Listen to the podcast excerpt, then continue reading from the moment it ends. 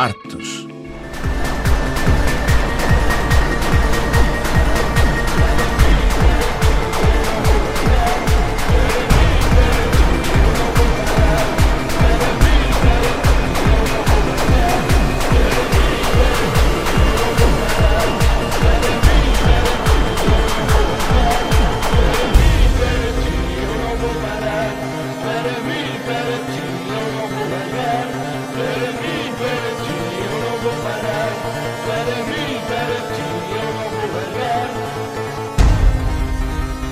Grand Bal, o Grande Baile, é um espetáculo da companhia francesa Diptyque que se inspira numa misteriosa doença da dança em 1518 na cidade de Estrasburgo.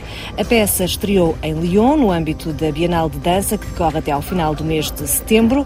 A ficção dançada mostra uma vontade furiosa de libertação com nove bailarinos em transe o décimo é a própria música que ocupa todo o espaço da sala e a criação musical entre ladainha portuguesa, fanfarra, música eletrónica, techno, num crescendo apoteótico e libertador, foi composta por Patrick de Oliveira. Patrick de Oliveira, obrigada por estar connosco na RFI. Obrigado, eu. Que grande baile é este? O que é que conta esta peça? Esta peça conta a vontade dos coreógrafos de transmitir uma mensagem de, de libertação uh, libertação do, do, corpo, mas também da mente. E o objetivo principal uh, nesta peça é mesmo tentar atingir um estado um pouco de trance e foi o que eu tentei também fazer, tentar ajudar neste objetivo com a música, com a criação sonora. Em todo o espetáculo, sob diferentes ritmos, ouvimos uma frase ou uma quadra portuguesa uh, que resume talvez a história do espetáculo. O que diz a letra e quem é que a criou? Quem a criou fui eu, eu não sou poeta, uh, mas precisávamos de uma letra que corresponde ao máximo à dramaturgia. E a letra quer dizer é para mim, para ti, eu não vou parar, para mim, para ti, eu não vou largar, para mim, para ti, eu vou continuar até a morte se sentar no meu lugar. O que é que isso quer dizer no âmbito da peça? A peça é um pouco isso. Do início até ao fim, os bailarinos nunca param. Até estar no com um cansaço muito grande e eles é um fenómeno do grupo e da entreajuda e o objetivo é mesmo isso, é dançar até ao fim, até não poder mais e é uma metáfora da, da vida. Dançar até morrer. Sim. Para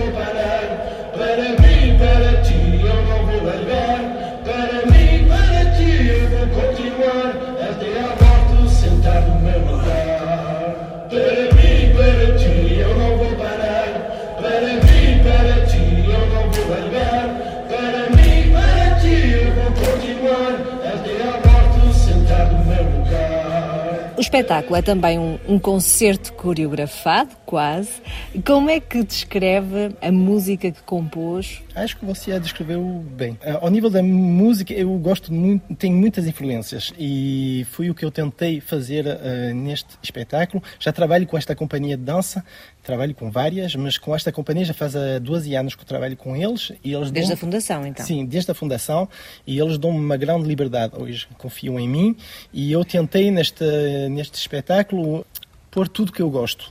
Quer dizer, mel- melodias, hum, ritmo, passar de, de energia mais techno, mais eletrónica com passagens musicais mais tradicionais, com instrumentos mais tradicionais e foi mesmo isto, eu tentei mesmo fazer como uma viagem uma viagem sonora que passa por várias, várias paisagens. E sonoras. que imagens, justamente, é que ajudaram à criação dessa paisagem? Eh, Nota-se que a inspiração portuguesa teve lá, porque podia ter escrito em francês, mas escreveu em português. Portanto, que imagens é que lhe vieram à cabeça para criar e compor? Hum, no meu processo de criação, muitas vezes eu trabalho em direto com os bailarinos. Uh, isto foi a inspiração principal para mim. Para mim é muito importante ver os corpos dos bailarinos. Hum, só um corpo mesmo parado no palco, mesmo se ele não dança, uh, vai me inspirar. Eu acho que cada pessoa tem uma música. Uh, você tem uma música, eu também tenho uma música. E o trabalho é um trabalho, hum, quer dizer, você é uma, uma mosca que vai passear no palco e tenta transcrever o corpo mesmo. E a questão do português, porque escrever em português esta letra? Porque é uma letra que vai quase à origem da vida e da morte. Sim, e porque hum, eu tenho raízes muito importantes hum, Portugal para mim está no meu sangue e Mas nasceu em França. nasci em França, mas os meus pais são portugueses e sempre tive um. Não sei como é que se diz, mas você entendeu. Quero dizer com isso. Mesmo vivendo em França, tenho sempre o meu coração um pouco lá e, pronto, esta, a letra e o espetáculo que conta fez-me pensar às minhas raízes. E até agora, os espetáculos que eu fiz com a companhia Diptyque, hum, tentei abordar mais eh, sonoridades orientais, também dos países de, de leste.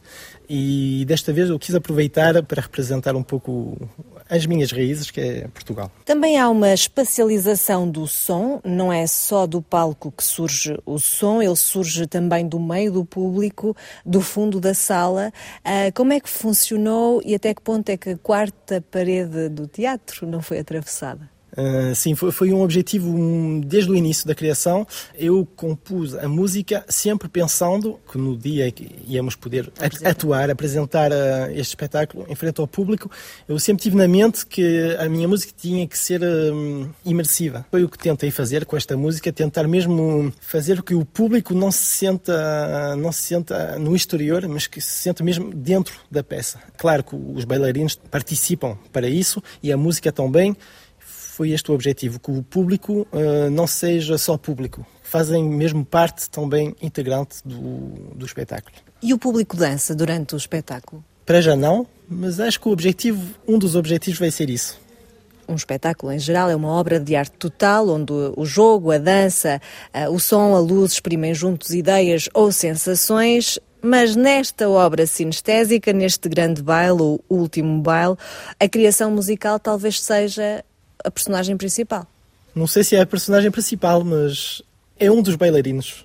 Nós acabámos por passar dois anos de pandemia que imobilizou os corpos, os prendeu em casa. Aqui a peça parece contar um, motim, uma rebelião de corpos eh, contaminados eh, pela febre da dança. A peça acaba por ser um apelo político à libertação coletiva pela dança e pela música. Sim, sim, é mesmo isso. O objetivo é, é mesmo isso, é mesmo um apelo à libertação.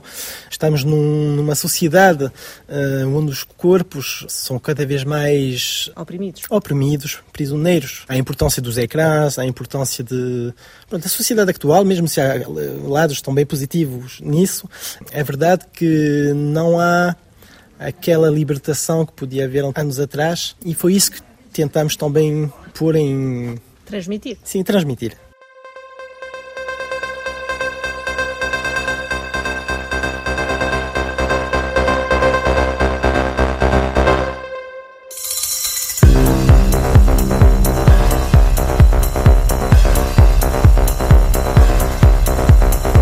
Também assina a composição sonora da peça Intro, da coreógrafa Melina Bubetra, que é apresentada na Bienal eh, na plataforma de artistas emergentes. Como é que descreve esta paisagem sonora de intro? É uma paisagem sonora muito mais eletrónica, essencialmente eletrónica, e são três bailarinas. É uma peça também baseada muito sobre a energia e é uma peça que não é feminista, mas é uma peça feminina. São três mulheres que dançam uh, muito bem. É, um, é uma peça que podemos sentir várias sensações e emoções que passam pelo riso, como pela emoções um pouco mais, mais fortes. E quando digo uma, uma peça feminina, é, é, óbvio que também é feminista, mas não, a Melina não fez isso neste objetivo. Ou seja, tem duas peças para as quais assinou as composições sonoras na mesma Bienal. Sim. Qual é que é o seu percurso? Eu percebi que era compositor e músico autodidata. Qual é que é o seu percurso nas artes do palco? Eu comecei aos 15 anos. Fui mesmo autodidacto. No início fui mesmo tocar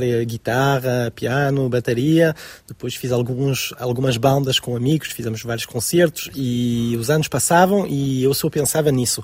E tive um percurso que não tinha nada a ver com a música. Eu até fui professor durante alguns anos, eh, mas eu não, não me sentia feliz feliz, uh, sentia que não era a minha direção, não era o meu, não era a vida que eu queria, e então do dia para o outro decidi parar a, o trabalho mais do exterior mais sério, mais estável, para tentar a, a minha sorte na, na, música. E muito rapidamente fiz os bons encontros no bom momento. É um pouco de sorte também. E pude participar em algumas peças de teatro, algumas peças de dança. E claro que de uma peça à outra as pessoas começaram a ouvir a minha música e foram interessadas pela minha música, então comecei a encontrar cada vez mais pessoas que estavam interessadas no meu trabalho. E já faz há 15 anos que faço essencialmente uh, música para o teatro, é mais música cinematográfica quando é para o teatro e também para a dança.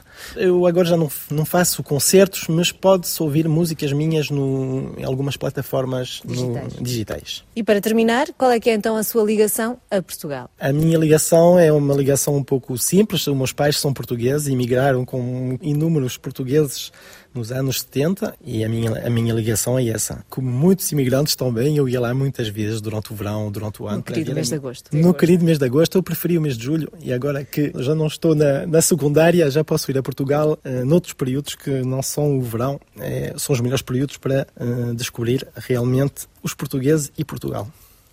Patrick de Oliveira, muito obrigada por ter estado connosco na RFI. Obrigado eu.